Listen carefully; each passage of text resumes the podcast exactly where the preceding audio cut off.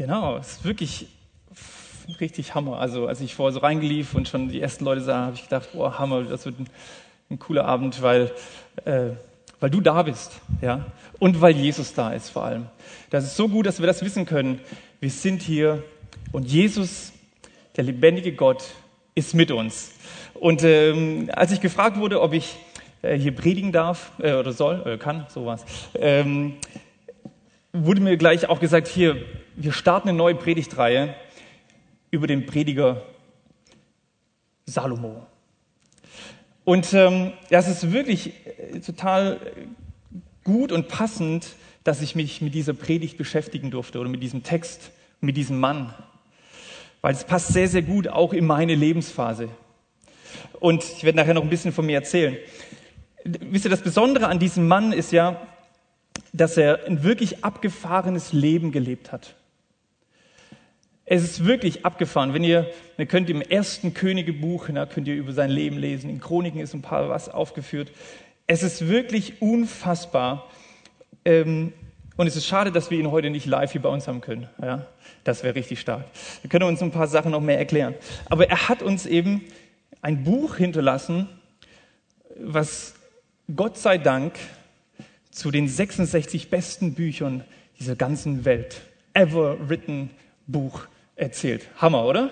Und wir dürfen von diesem Mann lernen, wir dürfen lesen und hoffentlich was für unser Leben wirklich lernen. Das ist ja äh, das Ziel. Und ich, ich liebe es wirklich, mich mit Männern oder auch mit Frauen, mit älteren Leuten zu unterhalten, die schon ein bisschen eben älter sind und mir mal so ein paar Tipps, ein paar Gedanken geben, wie sie das Leben bisher gelebt haben. Und es ist sehr, sehr hilfreich, denn es schützt uns manchmal oder kann uns davor schützen, einige dumme Sachen im Leben zu tun. Er spart uns so manchen Ärger. Und wisst ihr, dieser Salomo, von dem möchte ich wirklich auch lernen. Erstmal nochmal vielleicht zu seiner Person. Er, er war der, der mächtigste, er war der größte, er war der reichste, er war der angesehenste Mann der zu der damaligen Zeit lebte und vielleicht ever lebte, neben Jesus natürlich. Ja. Es ist wirklich ein unfassbar Reichtum, den er hatte. Er war ein König über dem Volk Israel. Und also nur mal so ein Beispiel zu geben, ähm, er baute sich so, so ein schönes, schönen Palast, ja, setzte einen Thron rein, der aus reinem Elfenbein bestand. Okay, Elfenbein, dafür würde er heute in den Knast kommen. Ja. Er hat ihn dann auch mit Gold überzogen, weil Elfenbein hat damals nicht gereicht, ne, war nicht so cool. Äh, also Gold, es musste irgendwie alles so blink, blink, alles musste glitzern und scheinen. Und er baute Häuser und Villen, so viel er wollte, steht drin. Er baute nach so viel, wie es sein Herz begehrte. Hammer, oder? Äh, er baute den Tempel für Gott. Ja, alles war mit Gold verzehrt und verschmückt. Dieser Mann lebte wirklich, man könnte sagen, in völliger Verschwendung, ohne jegliche Grenzen. Er hatte keine Sorgen, was der nächste Tag bringen soll, denn er war versorgt mit allem, was er brauchte. Und dann kam eben noch seine Weisheit mit dazu. Er war wirklich der weiseste Mann, der irgendwie leben konnte. Zu dieser Zeit kamen Leute zu ihm, auch Könige, auch andere, und die versuchten ihn manchmal und wollten mal testen, hat er es wirklich drauf oder wird es nur so über ihn erzählt? Ne?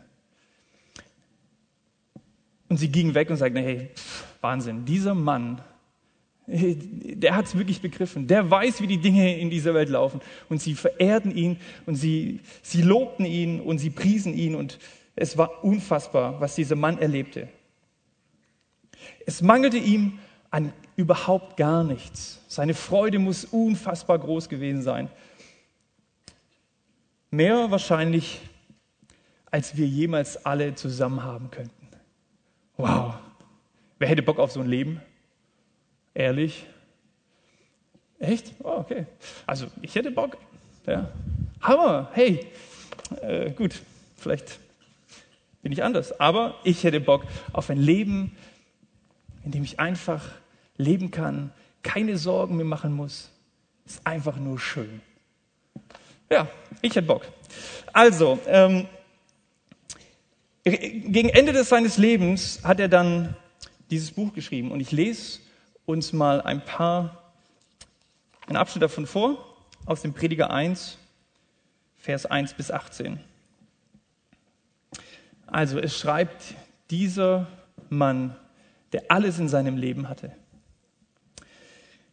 Dies sind die Worte des Lehrers, des Sohnes des König David, der in Jerusalem herrschte. Erstmal macht er klar, wer er ist. Ja? Es ist alles sinnlos und bedeutungslos, sagte der Lehrer. Unnütz und bedeutungslos. Ja, es ist alles völlig sinnlos. Was hat ein Mensch davon, wenn er sich sein Leben lang müht und plagt? Generationen kommen und gehen, doch die Erde ändert sich durch die Zeit nicht. Die Sonne geht auf und geht unter und zieht ihre Bahn am Himmel, nur um an der gleichen Stelle wieder aufzugehen. Der Wind, der weht nach Süden, dann dreht er ab nach Norden, er weht hierhin und dorthin, er dreht sich und schlägt um und gelangt doch nirgendwo hin. Die Flüsse, die fließen ins Meer, trotzdem wird das Meer nicht voller. Das Wasser kehrt immer wieder zu den Quellen des, der Flüsse zurück, um dort neu zu entspringen. Alles Reden ist mühselig. Nichts kann der Mensch vollständig in Worte fassen.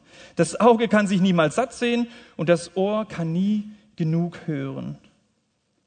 Was einmal gewesen ist, kommt immer wieder und was einmal getan wurde, wird immer wieder getan. Es gibt nichts Neues unter der Sonne.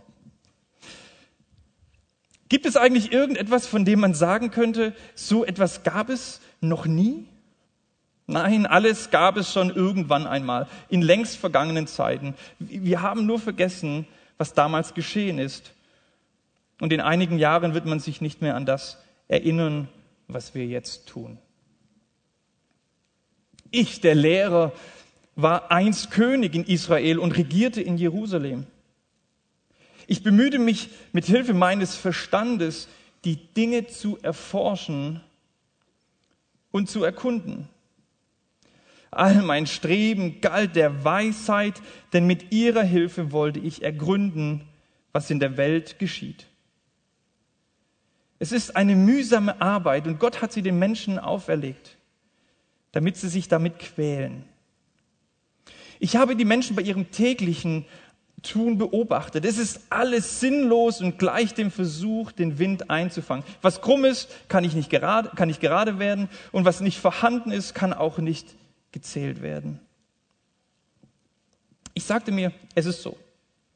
Ich bin weiser als alle Könige, die vor mir in Jerusalem regiert haben. Ich habe viele Erfahrungen gesammelt und eine Fülle an Weisheit und Erkenntnis erworben. Ich versuchte auch zu verstehen, wo der Unterschied zwischen Weisheit und Dummheit liegt. Spannend, was er sagt. Aber ich begriff, auch diese Mühe ist so sinnlos wie der Versuch, den Wind einzufangen. Denn je größer die Weisheit ist, desto größer ist auch die Mutlosigkeit.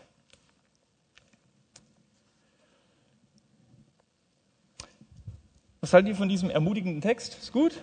Ja? Hammer, oder? Brauchen wir nicht mehr viel dazu sagen. Amen. Naja, ich, man würde ja eigentlich nicht damit rechnen, oder, dass so ein Mann einen solchen Brief jemals schreiben würde, oder? Wenn man eher vielleicht zu denken hier, die zehn Schritte zum goldenen Thron oder sowas, ne? Oder in zehn Schritten zum goldenen Thron. In fünf Schritten zum weisesten Mann der Welt oder so, ja? Die Tipps für dein Leben, Hammer. Und er kommt am Ende seines Lebens mit so einem Buch raus? Wie, wie kommt ein Mensch wie Salomo dazu? Wie kommt er an den Punkt in seinem Leben, so etwas zu schreiben? Alles, alles ist sinnlos. In Vers 12 hat er, hat er selbst geschrieben, er war einst König von Jerusalem. Ja? Könnt ihr nachlesen, Vers 12 hat er es kurz, kurz gesagt. Er war einst König von Jerusalem. Wisst ihr, und das ist der Punkt. Er schrieb dieses Buch nach einem, oder nachdem er eine sehr, sehr große Niederlage in seinem Leben erfahren musste.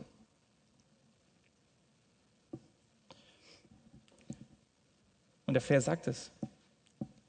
Er war der König von Jerusalem. Der König, der kein König mehr war. Wisst ihr, er erlebte eine ganz große Niederlage in seinem Leben. Und wisst ihr, ich, ich gehe davon aus, dass wir alle sagen würden, Niederlagen sind ziemlich beknackt. Oder welches Wort auch immer nutzen möchtest. Niederlagen sind wirklich, wir wollen keine Niederlagen in unserem Leben haben, oder? Es fühlt sich nicht gut an. Und ich glaube, trotzdem wissen wir alle oder kennen wir alle das, das Gefühl von Niederlage. Wir kennen diese Phasen in unserem Leben. Denkt allein mal an dein letztes Game zurück, was du vielleicht verloren hast. Ja? Vor kurzem habe ich mit meinem Kollegen FIFA gezockt. Ich habe meistens gewonnen, das war gut. Ja? Ähm, aber ein Spiel habe ich verloren. Und es fühlt sich doof an. Ja? Ich, ich habe fünf Spiele gewonnen und eins verloren und es fühlt sich doof an. Ja?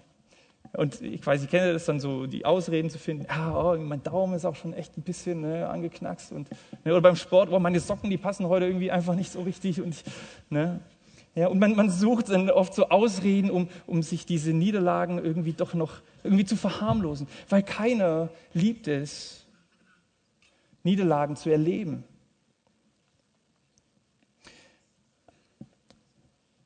Hast du schon, schon gesagt, ne? ich, ich liebe Sport. Ja? schon, schon immer. Ja, ich komme leider ein bisschen selten dazu. Seht ihr vielleicht so im Seitenprofil. Ja. Aber ähm, ich liebe es wirklich. Ja. Ich habe mein Leben lang Handball gespielt und, ähm, und mit meinen Kumpels früher immer Tennis, die waren im Verein, die waren meistens besser wie ich. Äh, genau. Und wer von euch liebt Sport auch? Habt ihr? Ja. Ist jemand Tennisspieler unter euch? Ja? komm mal, irgendwie ein Tennisspieler, komm mal, wenn du Lust hast, komm mal nach vorne.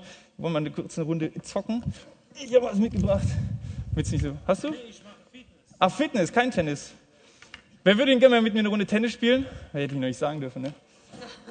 Einfach mal, wer spielt Tennis? Hier, komm. Da kommt jemand. Jawohl, Hammer. Hey. Ach, da, ja, dann, uff, ist egal. Du darfst dir einen von den neuesten Schlägern wählen, die ich mitgebracht habe. Okay, den. Ich habe gedacht. 90er Jahreszeit. Ja, Hammer, oder? Genau, um das geht's. Pass mal auf, ich gehe das mir schon zur Seite. Lass uns mal kurz eine Runde äh, zocken. Müssen wir warm machen oder geht's?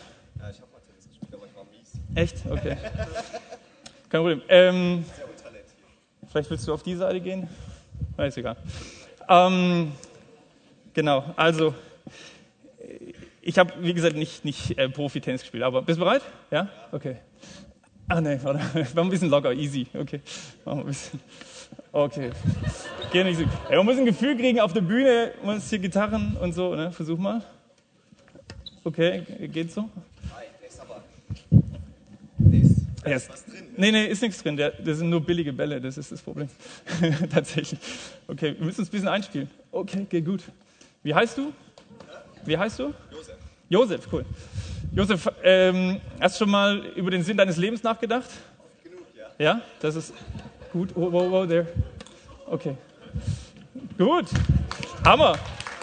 Wisst ihr, in meinem Leben kam ich oft an, in Phasen, wo es eigentlich recht easy war, sag ich mal, wie so ein Tennis, easy Tennis-Match. Genau, danke. Und es war ziemlich, ziemlich viele coole Sachen. Aber ich kam in meinem Leben auch an Punkte, die wirklich herausfordernd für mich waren. Und wo ich mich gefragt habe, was ist eigentlich der Sinn in meinem Leben? Und wisst ihr, meistens kam das, sorry, und meistens kam das, kam das in den Phasen, wo ich, wo ich eigentlich nicht damit gerechnet hätte, dass dass in mein Leben sowas hineinkommen könnte. Plötzlich spielte mir das Leben im Grunde genommen so einen Ball zu und ich wusste nicht, wie kann ich damit umgehen? Wie spiele ich diesen Ball zurück? der mich ziemlich hart getroffen hat. Meine Mutter wurde ähm, mit einer schwierigen Krankheit diagnostiziert und es hat uns als Family fast den Boden in den Füßen weggezogen. Und ich kam in der neunten Klasse bekam ich die Zusage von meinen Lehrern, dass ich es nicht schaffen werde, in die zehnte Klasse versetzt zu werden. Und das waren so Momente, wo ich jetzt vielleicht denke, okay, not a big deal, aber damals war das für mich so ein schwerer Schlag, weil ich gedacht habe, was bin ich für ein Versager? Was macht eigentlich das Leben mit, für einen Sinn? Ich streng mich an, ich hau voll rein und trotzdem gehen, gehen die Dinge irgendwie schief. Ich habe mich wirklich oft wie ein Verlierer gefühlt. Was ich vorher so spaßeshalber gesagt habe mit diesen Socken, das habe ich oft gemacht beim Handballspielen. Wenn ich nicht getroffen habe, habe ich so gedacht, oh ja, ne, so und, und ich habe mich total doof gefühlt, aber ich musste es irgendwie tun und ich habe mich wirklich oft als, als jemand gefühlt, der einfach ein Verlierer ist. Vielen Dank dir fürs, fürs Mitzocken.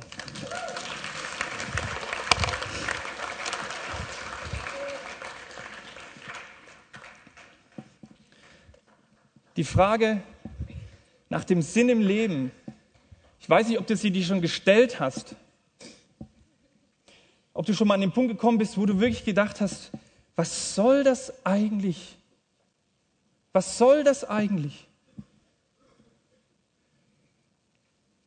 Ich meine, wenn unser Leben erfolgreich ist, ne, wenn alles easy in der Schule läuft und in den Beziehungen oder so, das sind nicht unbedingt die Phasen, in denen wir über den Sinn des Lebens nachdenken, oder? Es macht ja keinen Sinn, wirklich den Sinn im Guten zu hinterfragen. Aber im Gegensatz, wenn, die, wenn unser Leben, wenn du in dein Leben Bälle gespielt bekommst, auf die du nicht gefasst bist, wo du nicht weißt, wie du damit umgehen sollst, dann kommt so schnell die Sinnfrage auf, oder? Was für einen Sinn macht das überhaupt? Was für einen Sinn macht es, mich zu investieren in die Schule, wenn es doch eh immer am Ende nichts ist? Was für einen Sinn macht es, in meine Freunde zu investieren, wenn sie mich am Ende doch irgendwie fallen lassen? Und wisst ihr, dann sind wir in, den, in, in diesen Lebensphasen, wo so viel Frust und so viel Ärger wo so viel Unzufriedenheit hochkommt, wo vielleicht auch wirklich dunkle Gedanken in deinem Kopf, in deinem Herzen sich breit machen und du weißt nicht, wie soll ich damit umgehen. Und ich weiß nicht, ob du dann Leute hast, mit denen du reden kannst, denen du sagen kannst, weißt du, wie, es mir wirklich geht, ne? Oder ist es Instagram immer, hey, alles easy, ja, alles cool, so wie bei den anderen auch. Ne? Hast du dir schon mal die Frage gestellt, würden dich eigentlich, würden mich eigentlich die Menschen vermissen, wenn es mich nicht gäbe? Ich habe Kinder, ne? die singen immer dieses, wie schön, dass du geboren bist. Wir hätten dich sonst sehr vermisst. Really?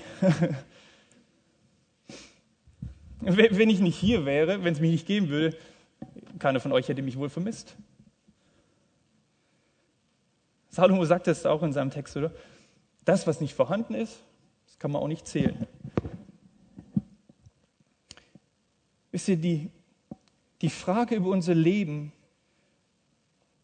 und, und über den Sinn deines Lebens, das sind wirklich große und herausfordernde Fragen, mit denen wir uns auseinandersetzen müssen. Und Salomo kommt am Ende seines Lebens genau dorthin, vielleicht ziemlich spät erst, durch eine wirklich schwierige Lebensphase, eine wirklich echten Niederlage. Es wurde ihm ein Ball zugespielt, mit dem er erstmal, glaube ich, nicht wusste, wie er umgehen soll. Die Situation war folgendes. Gott hatte ihm von Anfang an gesagt, lass dich nicht auf irgendwelche Frauen ein, die anderen Göttern folgen. Gott hatte zu Salomo in seinem Leben zweimal sehr, sehr, sehr deutlich gesprochen. Und der Salomo, das, das ist eben so ein bisschen sein Thema. Ne? Der, er hat ein Problem mit Frauen. Was heißt ein Problem? Er liebte Frauen, okay? Er hatte 700 Stück. Ein paar mehr wie der Durchschnittseuropäer vielleicht, ja? Also, es ist Wahnsinn. Er liebte einfach Frauen und es war, es war so, dass er im hohen Alter sich mitreisen hat lassen. Und er fing an, für diese, seine Geliebten irgendwelche Altäre zu bauen. Und er fing an, anderen Göttern die Ehre zu geben.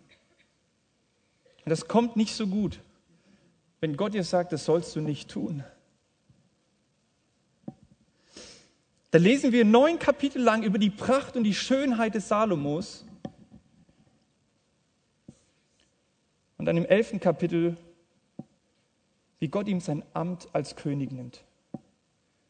Und sein Verhalten schwere Auswirkungen, große Auswirkungen für das ganze Volk Israel hat. Es trifft nicht nur sein Leben, es trifft das ganze Volk Israel. Und da bricht die Welt des Salomos völlig zusammen, völlig, weil ihm genommen wird, wofür sein ganzes Leben irgendwie stand. Erfolgreich zu sein, gelingen zu haben. Er kannte sonst kaum Niederlagen. Und dann schreibt er dieses Buch über die völlige Sinnlosigkeit im Leben. Alles wiederholt sich, nichts kannst du halten, nie kommst du an, es ist nie genug und am Ende bleibt nichts davon übrig. Das klingt schon sehr depressiv, ne? Und meistens wird der Prediger ja auch in, in, in so eine depressive Schublade geschoben. Aber wisst ihr, ich, ich bin mir nicht sicher, ob Salomo zum Zeitpunkt, als er dieses Buch schreibt, depressiv war. Wie gesagt, ich glaube, es hat ihm absolut den Boden und den Füßen weggezogen.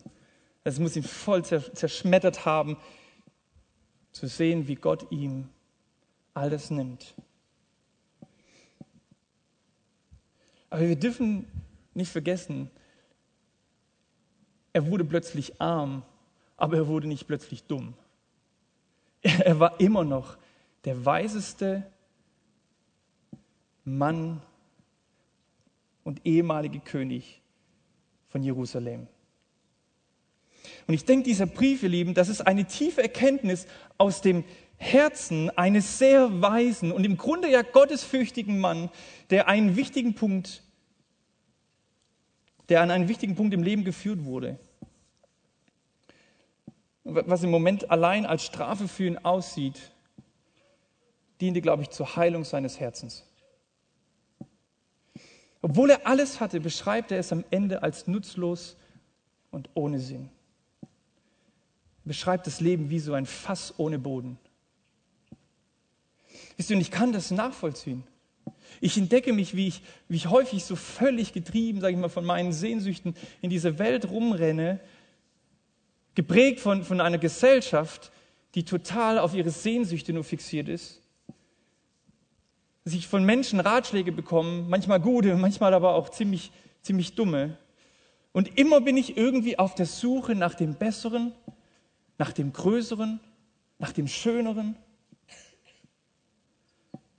Immer mehr, immer mehr. Und es reicht irgendwie nie aus.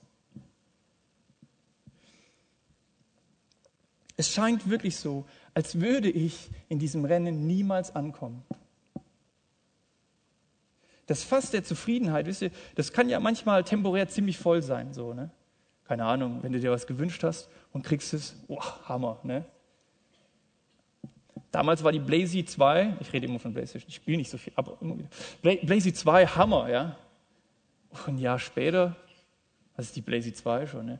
Sind bei 3, 4 und so weiter. Versteht ihr? Es, es hört doch nie auf, oder? Es hört doch nie auf. Das Fass der Zufriedenheit, es kann temporär voll sein, aber so schnell sagt dieser Spiegel wieder ab. Und wisst ihr, ich glaube, Salomo kommt an den Punkt der völligen Kapitulation vor Gott. Das ist, was eigentlich passiert. Er kapituliert. Und kapitulieren ist eigentlich nicht ganz so hip, ja? So. Zu kapitulieren heißt sich zu ergeben. Richtig? Und wie wird ein sich ergeben gewertet? als eine Niederlage. Richtig, ja? wolltest du sagen? Hammer, yes, cool. Genau, also nicht so cool, ja, ähm, weil es ist nichts Schönes zu kapitulieren vor Gott oder überhaupt zu kapitulieren. Wenn du im Krieg bist, was hoffentlich nicht der Fall ist, aber was leider in dieser Welt so überall zu sehen und zu hören ist. Wisst ihr, zu kapitulieren bedeutet, ich lege meine Waffen nieder und ich begebe mich in Gefangenschaft, weil ich glaube, wenn ich weiterkämpfe, wird der Schaden noch viel, viel größer. Und genau das war, glaube ich, die Erkenntnis im Leben von Salomon, von der wir lernen dürfen. Die Sehnsucht nach mehr lässt uns leer. Die Sehnsucht nach mehr lässt uns leer. Und ich glaube, viele von uns haben das zumindest theoretisch schon verstanden. Weißt du, wenn du die, darf ich es mal so sagen, wenn du die Schnauze voll hast von diesem ständigen Up and Down, ständig in dieser Abhängigkeit zu leben, irgendwie auch zu versuchen, anderen zu gefallen, irgendwie zu passen. Wenn dein Lebenssinn darin besteht, dich danach auszurichten, dass du von Menschen geliebt und angenommen wirst. Was dir mal gelingt und es dich kurz aufbaut und im nächsten Moment nur ein Satz dich wieder fallen lässt.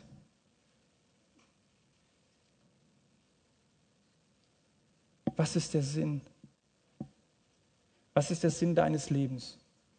Wofür lebst du wirklich?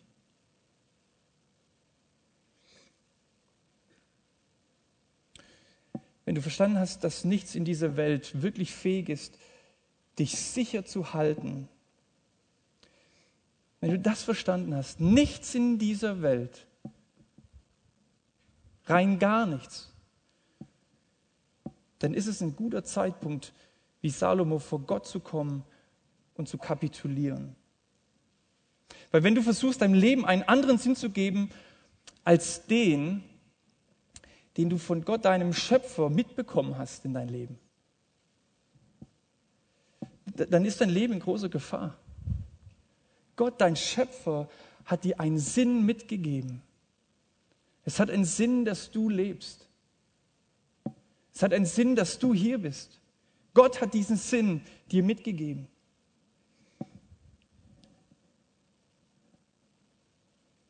Und dieser Sinn für unser Leben, der Sinn für dein Leben ist eigentlich recht simpel. Dass wir in der Beziehung zu ihm in völliger Zufriedenheit leben. Das ist alles.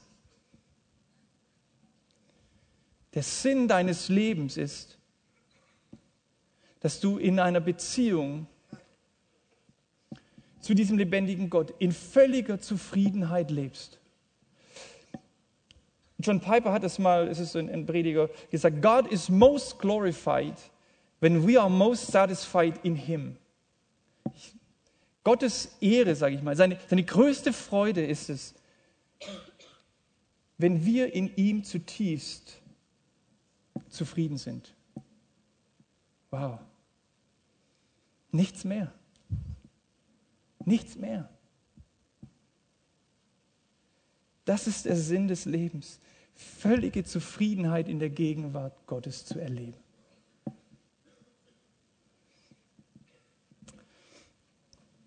Können Sie dir vorstellen, dass das möglich ist? Ist das, ist das für dich ausreichend? Klingt vielleicht auch für den einen oder anderen nicht ganz so crazy. Ja. Könnte doch vielleicht ein bisschen spannender sein. Ne? Völlige Zufriedenheit in der Gegenwart Gottes. Das ist der Sinn deines Lebens. Dort findest du wirklich den Sinn deines Lebens, der dich trägt. Da, da kommt es nicht auf deine Performance an. Ja? Überall in unserem Leben, denk mal kurz nach, wo nicht. In, in fast allen Bereichen unseres Lebens kommt es immer auf unsere Performance an. Wir bewerten immer alles, wir werden ständig bewertet. Gott schaut in erster Linie nicht auf das, was du tust. Du kannst Gott nichts beweisen. Hammer, oder? Es gibt nichts, wo, du sagen, wo Gott sagen würde, boah, jetzt bin ich aber stolz auf dich, hast du, hast du richtig gut gemacht. Habe ich gar nicht gedacht, dass du dazu fähig bist. Das gibt es nicht. Und gleichzeitig kannst du auch Gott nicht enttäuschen. Es, es wird nie den Punkt geben, dass Gott sagt, boah, hey, das, hat, das überrascht mich aber schon, dass, dass du das, boah, das war schon eine harte Nummer. Wir können Gott nichts beweisen und wir können Gott nicht enttäuschen. Gott kennt uns durch und durch und er liebt uns durch und durch. Und, und sein Sinn für unser Leben ist, dass wir in diese Gemeinschaft in völliger Zufriedenheit mit ihm leben und aus dieser Identität und aus diesem Sinn heraus unser Leben gestalten. Und wisst ihr, ich glaube wirklich, dass ein Salomo und genauso auch ein Paulus, der sagt äh, in Philippe 3, ähm, dass ich, ich erachte alles als Dreck. Ja? Eigentlich steht da so Kakapu, ja? also ne? alles als das. Ne? Alles andere erachte ich als Dreck für mein Leben. Salomo sagt im auch, nichts hat Sinn in diesem Leben. Nichts hat Sinn in diesem Leben.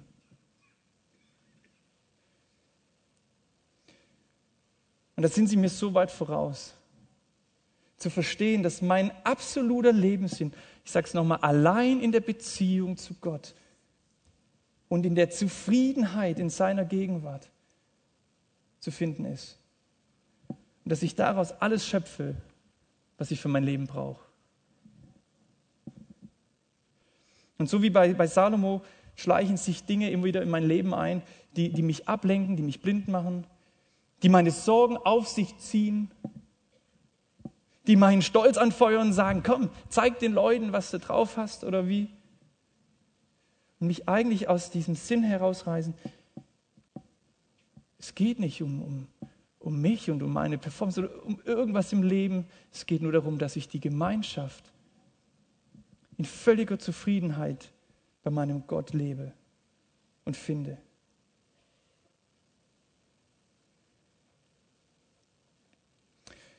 Wisst ihr, ich, ich liebe die Situation ähm, in Lukas 10. Ich, ich, ich erzähle sie kurz die Jünger kommen von einem Missionstrip, ja, sage ich mal, äh, zurück und treffen Jesus, waren ohne Jesus unterwegs. Sie sagen, Jesus, Jesus, hör zu, wir haben, so, es war Wahnsinn, wir haben sogar Dämonen austreiben können. Hammer, oder? Das ist Wahnsinn. Stell dir vor, du kommst von einem Missionstrip nach Hause und du hast es erlebt, wie du für jemanden gebetet hast und es sind Dämonen ausgefahren, Menschen wurden geheilt. Hammer. Und sie freuen sich und Jesus antwortete, wie er manchmal so halt auch nüchtern sein kann. Ja, ähm, sagt einfach, freut euch nicht darüber. Freut euch nicht darüber. Sondern freut euch viel mehr darüber, dass euer Name im Buch des Lebens geschrieben steht. Natürlich dürfen sie sich darüber freuen, was sie erlebt haben durch Jesus.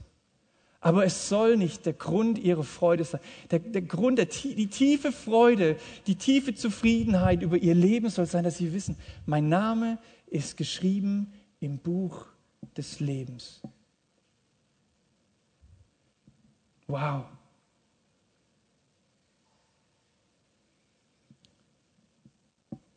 Weißt du, ob dein Name im Buch des Lebens geschrieben ist?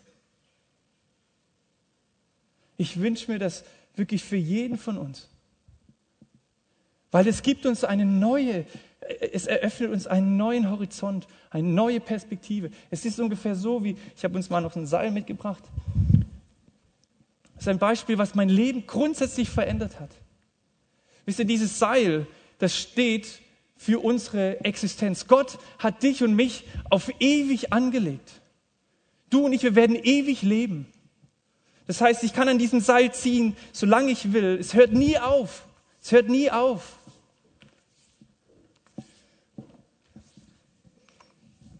Glaubt ihr mir nicht? Es hört nie auf. Und wisst ihr, hier vorne, vielleicht seht ihr da hinten, ist so ein kleiner schwarzer eingefärbter Bereich. Und dieser Bereich repräsentiert im Grunde genommen dein und mein Leben hier auf der Erde. Und ich finde es wirklich Wahnsinn, wie viel Gedanken ich mir über mein Leben mache und denke so, hey, wenn ich hier bin, ne, was will ich, wenn ich hier bin? Und hoffentlich sorge ich genügend vor, dass ich hier bin. Und hoffentlich gelingt mein Leben und ich will mehr und es soll.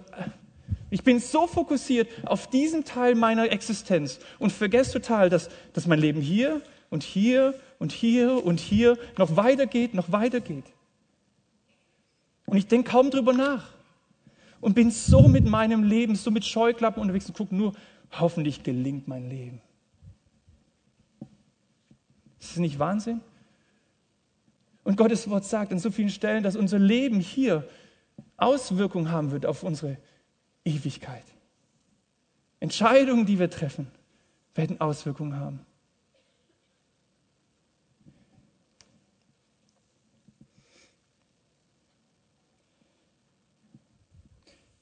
was häufig oder was in dieser Welt so oft als normal dargestellt wird, du musst gucken, dass du groß rauskommst, viel Geld machst oder was auch immer, dass du dich absicherst. Das, was für diese Welt normal ist, ist in Gottes Welt nicht normal. Und es ist eigentlich auch nicht normal für diese Schöpfung, die Gott gegeben hat.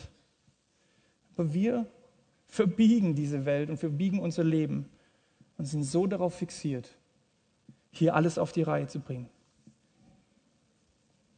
Wisst ihr, und ich bin so dankbar, dass Jesus mir die Chance gibt, eine neue Perspektive, diese Perspektive einzunehmen, die mich davor bewahrt, dass ich mich in meinen Erfolgen oder auch in meinen Niederlagen verliere. Als ich das für mein Leben begriff, wirklich habe ich eine neue Freiheit entwickelt. Hat Jesus in mir eine neue Freiheit entwickelt. Ganz Kleinen, plötzlich Kratzer am Auto, hey, who cares, ja? Was, später? Mhm. Cool, ja. Mal sehen, ob wir ein Auto fahren. Aber es war wirklich so, ne? Oder, oder Geld wegzugeben, zu sagen, es geht jetzt nicht darum, um jetzt mich hier irgendwie zu präsentieren, sondern es war wirklich eine Erleichterung für mein Leben, als ich merkte, Mann, who cares? Was soll das? Und, und, und ich weiß noch, wie ich, wie ich gebetet habe und gesagt habe, Jesus, Weißt du, so oft habe ich schon äh, auf Veranstaltungen mein Leben dir gegeben. Weißt du, habe gesagt, Jesus, immer dir hinterher, du bist mein Ein und mein Alles. Wie viele Worship-Songs habe ich schon in meinem Leben gesungen? Und dann bin ich, äh, habe ich gebeten, Jesus, hier ist mein ganzes Leben, dir gehört mein ganzes Leben. Nichts von dem, was ich habe, ist mir wichtiger als meine Beziehung zu dir.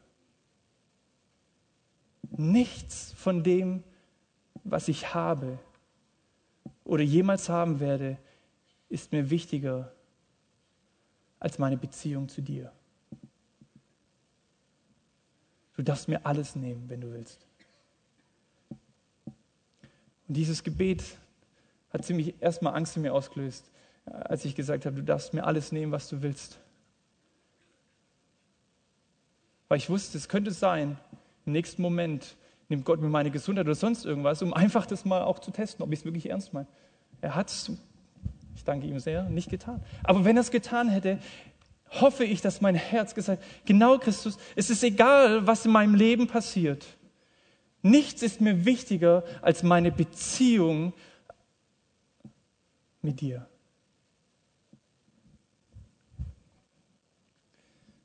Wisst ihr, ein solches Gebet, das wäscht unser Herz frei. Es wäscht unser Herz frei.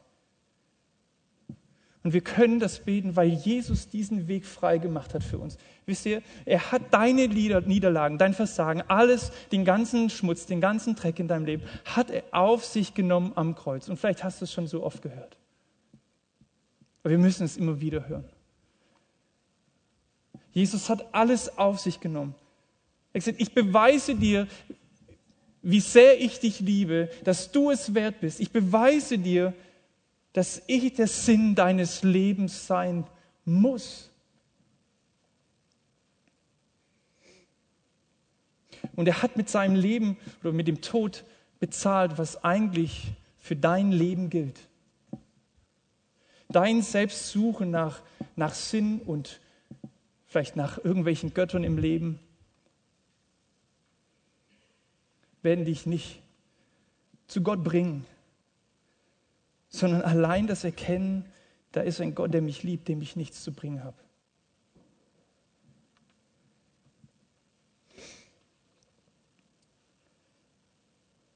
Ich verspreche dir, dass wenn du in diese Beziehung und diese Perspektive einnimmst, wirst du eine Freisetzung in Bereichen deines Lebens erleben, wo du niemals davon geträumt hast.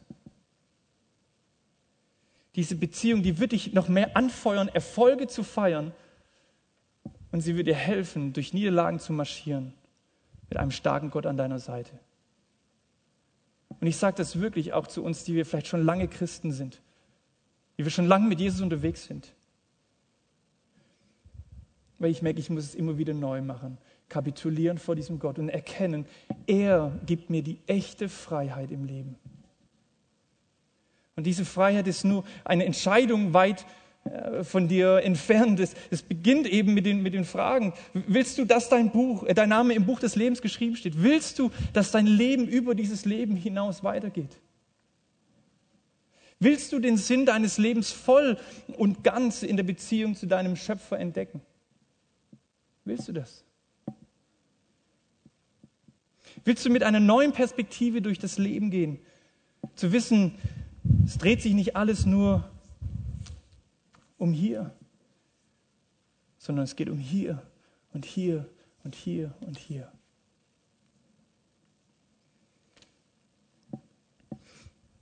Dann öffne dein Herz, weißt du? Und sag Jesus, das, das will ich. Das will ich. Ich habe so lange allein versucht, den Sinn in meinem Leben zu finden. Ich kann nicht mehr. Lasst uns mal unsere Augen schließen und ich möchte gleich gerne beten. Weißt du, wenn du heute hier bist, wenn du heute hier bist und sagst, genau an dem Punkt bin ich eigentlich, wo ich weiß, dass ich nicht mehr kann, wo ich auch nicht mehr will.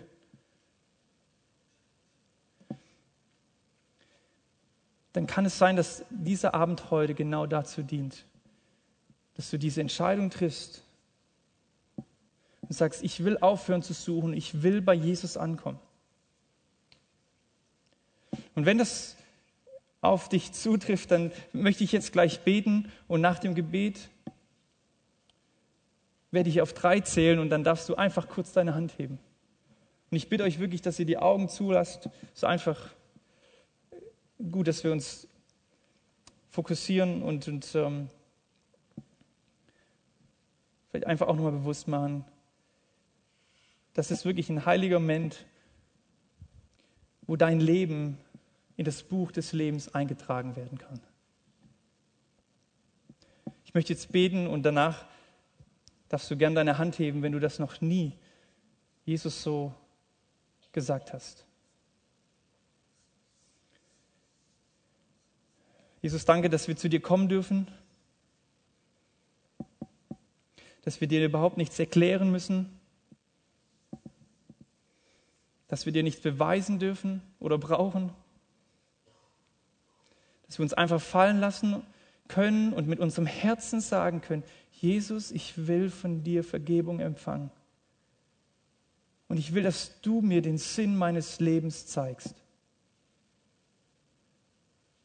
Ich will durch dich eine neue Perspektive einnehmen, die über dieses Leben weit hinausgeht.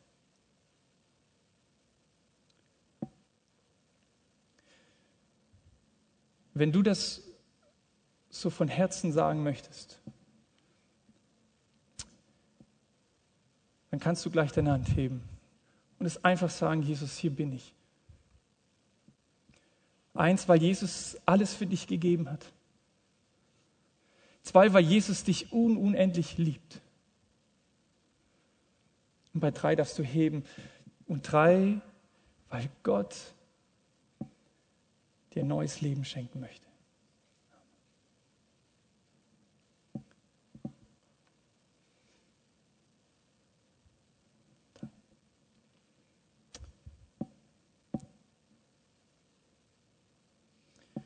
Danke euch. Viele von euch leben schon so lange mit Jesus. Und vielleicht merkst du, dass, dass es Verschiebungen der Prioritäten deines Lebens gab, deiner Gottesbeziehung. Vielleicht ist sogar dein Gottvertrauen irgendwie abhanden gekommen und zerbrochen. lasst ruhig eure Augen noch zu. Dann, dann ist heute Abend auch einfach diese Einladung, wieder zurückzukommen, Dinge klar zu machen. Zurück in die Beziehung zu deinem himmlischen Vater zu kommen, die irgendwo mal einen Anfang hatte, aber irgendwie auf dem Weg haben sich Sachen eingeschlichen. Und du weißt, du musst hier an manchen Stellen zurück dich neu fokussieren. Weil die Entscheidung, die du getroffen hast, dich weiter von Jesus weggebracht hat, als dass sie sich zu ihm hingeführt hat. Und ich möchte es auch dich einfach bitten, dass du das klar einfach aufzeigst. Bei drei einfach streckst und sagst, Gott, hier bin ich, ich will zurück zu dir. Nichts soll mir wichtiger sein als meine Beziehung zu dir. Eins, weil Gott wirklich ein treuer Gott ist. Zwei, weil Gott sich nach dir unfassbar sehnt. Drei, weil Gott dir vergeben hat.